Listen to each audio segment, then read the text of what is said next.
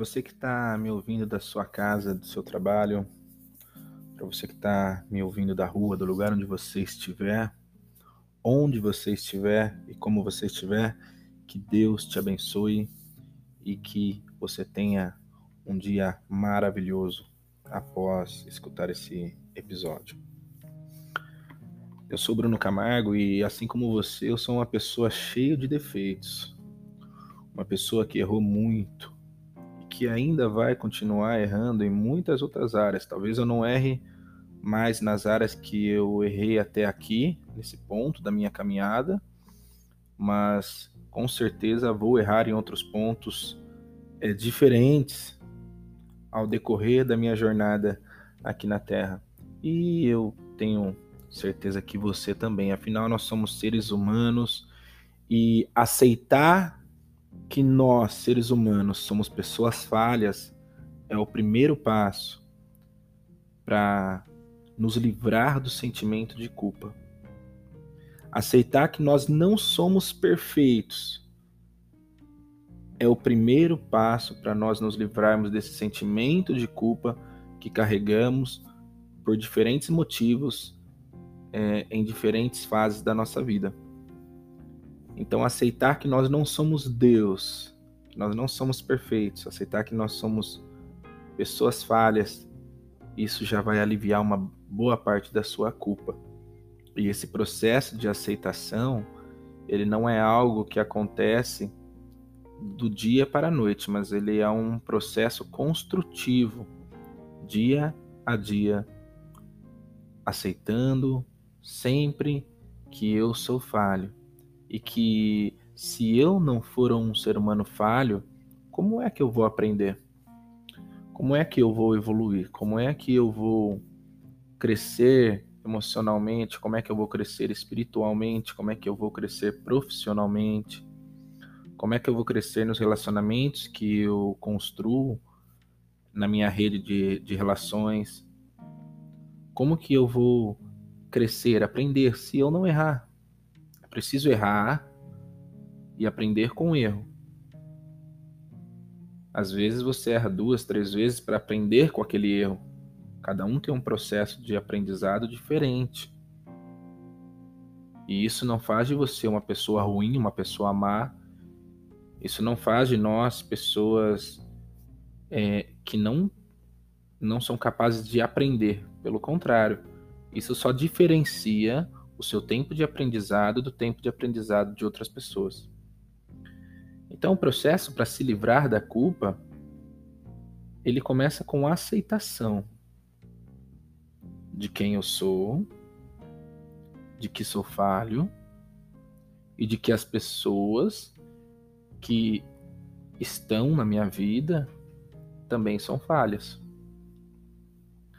A culpa quando ela não quando ela não é tratada dentro de nós, ela tem um poder destruidor. A culpa ela destrói vidas. Pessoas tiram a própria vida por causa da culpa. Pessoas fogem de si mesmas, fogem do mundo, tentam fugir de, de muitos tipos de coisas por causa da culpa. Recentemente eu carregava comigo uma culpa muito grande de não poder, é, de não ter, de, de sentir que eu não tinha a capacidade de administrar uma empresa que eu tinha e que aquela empresa, no meio de uma pandemia, no meio de um processo pandêmico mundial, e que afetou de maneira inimaginável antes da pandemia o setor econômico e a minha empresa veio a entrar em um processo de falência e eu me senti completamente incapaz. A culpa de não conseguir administrar a empresa de, de maneira que ela superasse a crise começou a me fazer perder noites de sono, começou a me fazer ter crises de ansiedade Cheguei, inclusive, em momentos onde eu pensei em tirar a minha própria vida.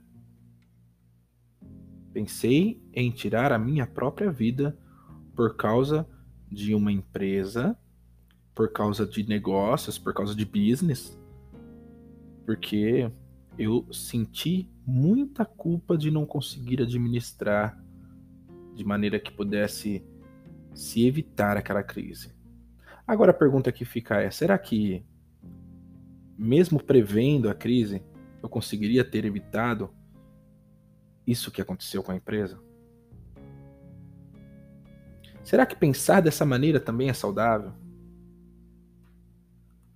Será que eu tenho o poder de controlar o que acontece na minha vida como Deus? É claro que não.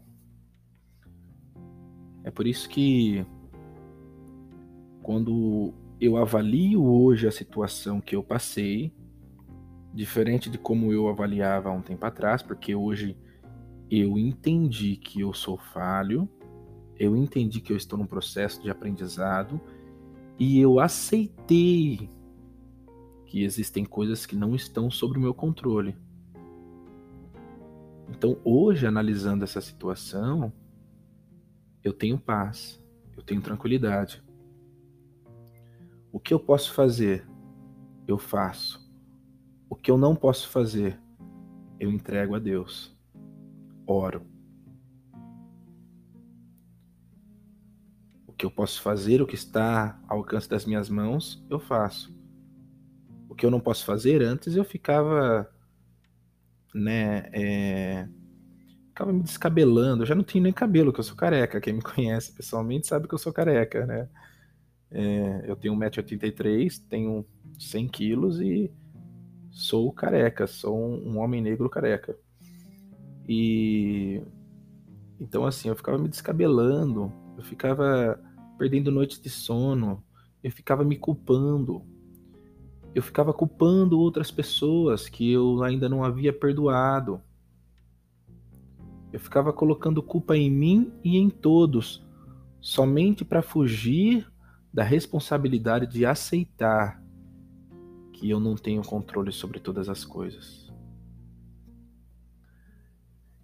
E então, se você sente culpa, se você sente culpa por algo que você fez, se você culpa alguém por algo que essa pessoa fez a você, o primeiro passo é você observar toda a situação, respirando, calmo, sem deixar a ansiedade dominar os seus pensamentos e aceitar e dizer: Eu não tenho controle sobre todas as coisas. O controle de todas as coisas está na mão de Deus e a maneira como Deus age em cada situação, a maneira como Ele permite que as coisas aconteçam, está nas mãos dele. Eu, como pessoa que creio em Jesus Cristo, eu devo observar alguns versículos, alguns momentos da Bíblia, algumas palavras que são cruciais para esse momento como por exemplo que todas as coisas cooperam para o bem daqueles que amam a Deus. Se você, assim como eu, tem o amor de Deus no seu coração, até as coisas ruins você não enxerga agora, mas elas estão cooperando para algo sobre a sua vida. E esse algo pode nem ser algo que você vai receber lá na frente, financeiramente, materialmente, ou algo que você quer muito, mas esse algo pode ser algo muito melhor do que isso. Esse algo pode ser um aprendizado de vida, um processo de evolução. Você pode estar avançando um degrau, assim como eu entendo que eu estou avançando um degrau por causa de uma dificuldade que eu tive que parar, sofrer, aceitar o sofrimento daquele momento, aprender com aquele sofrimento, aprender com aquilo que estava acontecendo, criar em mim uma memória emotiva, afetiva de tudo que aconteceu, para que no futuro eu possa evitar novos acontecimentos semelhantes a esse. Até porque eu não tenho controle sobre nada. O que, que eu posso fazer quando uma situação que eu não imagino que aconteceria na minha vida acontece? O que eu posso fazer para me livrar da culpa? O que, que está ao meu alcance fazer? Já que Deus é o dono de tudo, o que, que eu devo fazer?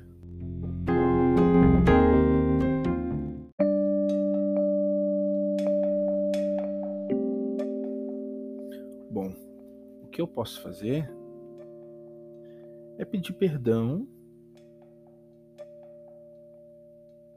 Primeiro, pedir perdão a Deus. E eu posso fazer é me perdoar. Esse é o primeiro processo em relação a você. Quando você sente culpa por algo que você fez. Bruno, eu traí a minha esposa, Bruno, eu traí meu marido, Bruno, eu, eu falhei, eu sinto que eu falhei em determinado ponto, em determinado aspecto da minha vida. Então, o primeiro passo é você pedir perdão a Deus. No livro de 1 João, no Novo Testamento, 1 João, capítulo 1, versículo 9, a Bíblia diz assim: Se confessarmos os nossos pecados, Ele é fiel e justo para perdoar os nossos pecados e nos purificar de toda injustiça. Então, o primeiro passo é confessar os pecados que eu sinto que eu cometi a Deus. É chegar diante de Deus no seu momento de intimidade com Deus, no seu quarto, do jeito que você sabe falar, não precisa ser um expert em oração, não precisa ninguém orar por você, para pedir perdão por você, interceder por você, não, é você e Deus, é uma responsabilidade nossa. Encarar a Deus, joelho, de pé, deitado, do jeito que você quiser, mas olhando dentro do seu coração para Deus e dizer: Meu Deus, eu não sei nem como te dizer isso, porque eu sei que o Senhor já sabe. Falar disso dói. E dói muito. Mas eu quero te pedir perdão. Quero te pedir perdão por causa disso, disso, disso e disso que eu fiz. Pediu perdão para Deus? Amém. Abra os seus olhos Agora você vai para frente do espelho. Se olha no espelho. Se olha no espelho. Olha para você. Chore quanto que você tiver que chorar olhando no espelho. E peça perdão para você mesma e ou para você mesmo, né? Você mesmo mulher, você mesmo homem. E se perdoe. Se perdoe. Diga, olha, eu peço perdão para você. Por causa disso, disso, disso que eu fiz com você. E então, se perdoe. Deixe embora toda a culpa. Deixe embora toda a culpa, porque Deus já te perdoou porque você já se perdoou e isso é o que importa. O seu papel é pedir perdão. Depois de pedir perdão para Deus, depois de pedir perdão para você e se perdoar e receber esse perdão de Deus, que é imediato nessa oração que você faz, aí então você vai, se assim desejar, pedir perdão para outra pessoa que você possa ter feito algo, que você sente que você fez algo ruim. Agora, preste muito bem atenção. O seu papel é pedir o perdão. Se aquela pessoa vai te perdoar, é outra história. Você não tem controle sobre o que ela vai decidir. Tem muita gente que acha que ah, eu vou pedir perdão e aquela pessoa tem que me perdoar porque eu tô arrependida, porque eu tô arrependido. Não, não, não, não. Preste muito bem atenção. Se aquela pessoa vai perdoar você, se ele vai ou ela vai perdoar você, isso não está sob o seu controle. Você vai fazer o que está sobre o seu controle. A Bíblia diz em Mateus 6,14: Pois, se perdoarem as ofensas um dos outros, o Pai Celestial também perdoará vocês. Mas, se não perdoarem uns aos outros, o Pai Celestial não perdoará as ofensas de vocês. Olha, preste muita bem atenção nisso. Efésios 4:32 Sejam bondosos e compassivos uns para com os outros, perdoando-se mutuamente, assim como Deus os perdoou em Cristo. Preste atenção. Se a pessoa vai te perdoar, não é controle seu isso. O que está sob seu controle é pedir perdão. Agora, quando alguém pede perdão para você, aí está sob o seu controle perdoar ou não. Eu te aconselho a perdoar. Porque a falta de perdão faz muito mais danos em quem não perdoou do que a pessoa que precisa ser perdoada. Inclusive cientificamente comprovado de que traz doenças físicas em uma pessoa, como infarto e até mesmo câncer, em pessoas que não perdoam. Pessoas, inclusive, que eram super atletas, olímpicos até, e que por falta de perdão tiveram um quadro clínico de completo estresse, de ataque cardíaco e que vieram até mesmo a perder a sua vida.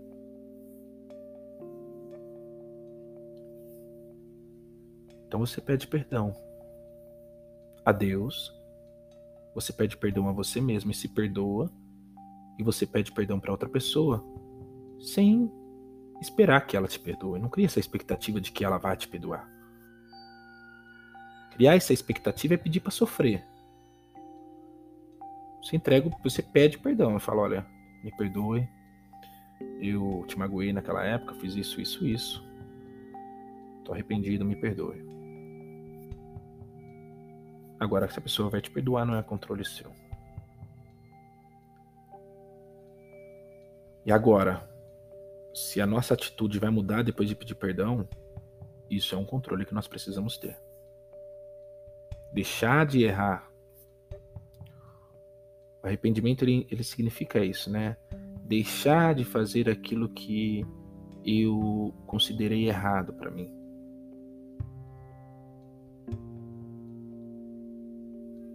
Agora, voltando um pouco ainda sobre você pedir, você pedir perdão para outra pessoa, ou sobre aquela pessoa te pedir perdão, não quer dizer que ela vai te perdoar e você precisa levar ela para sua casa. Não quer dizer que você vai perdoar ela precisa levar aquela pessoa para sua casa. Ah, não, tá perdoado, então volta para minha casa, vou confiar em você tudo de novo, não vem aqui é, vem conviver de novo com a minha família, vem conviver com os meus amigos, venha, vem aqui, né, aquela pessoa. Não, não, não. Não. A convivência, ela, ela é uma opção sua se você avaliar ser saudável na tua vida. Agora, perdão não quer dizer que você vai fazer isso. Se alguém saiu da sua vida se alguém chegou na sua vida, se alguém magoou, se alguém decepcionou, se alguém mentiu, se alguém traiu, nós não podemos carregar essa culpa do que fizeram conosco, do que aconteceu conosco. Nós não podemos carregar essa culpa porque nós não somos Deus. Nós não temos controle sobre tudo que vai acontecer, nós somos falhos aconteceu porque tinha que acontecer. Aconteceu porque tinha que acontecer. Nós não precisamos entender. Nós não podemos carregar essa culpa, viver uma vida de ansiedade, viver uma vida de loucura, viver uma vida onde você fica pensando em se matar, como eu estava pensando, E pensei muitas vezes e cheguei até mesmo a, a levantar da cama para falar: eu vou me matar hoje, como é que eu vou fazer isso? Dei dois passos e falei: Deus, tira esse negócio de mim. E Deus me ouviu.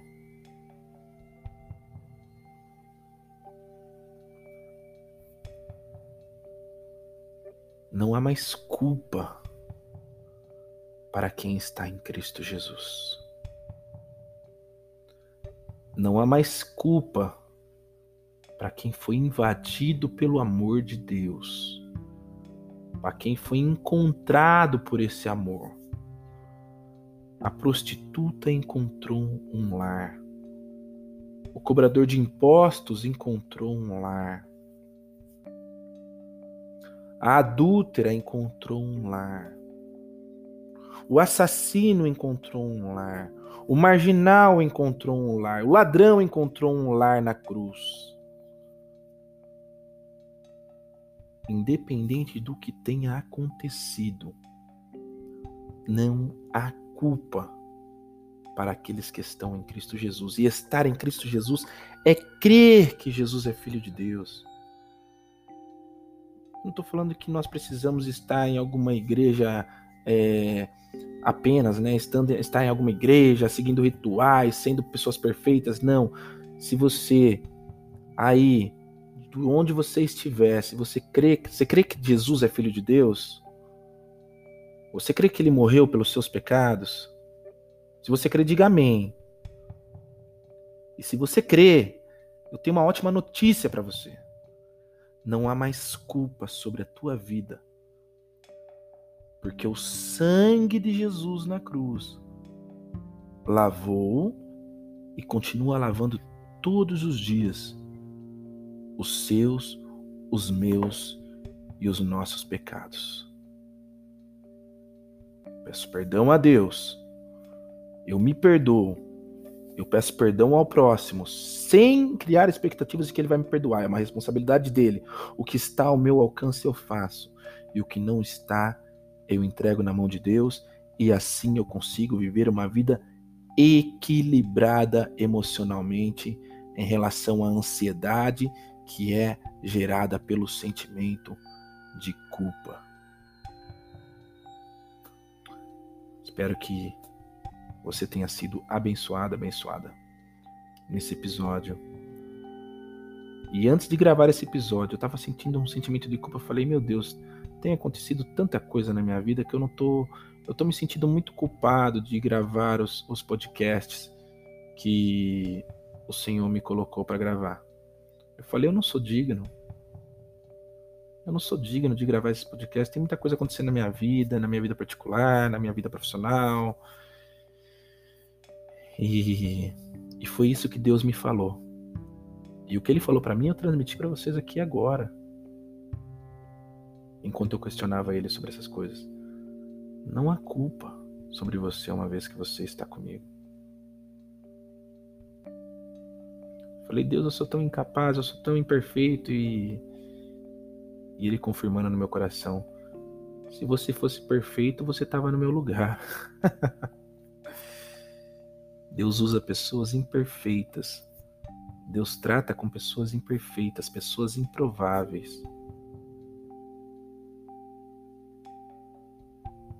Pessoas cheias de pecados, de erros. São essas pessoas que ele vem, remove toda a culpa, alivia toda a carga e prepara para a vida na terra, para então estar em sintonia com a vida eterna que ele tem para nós.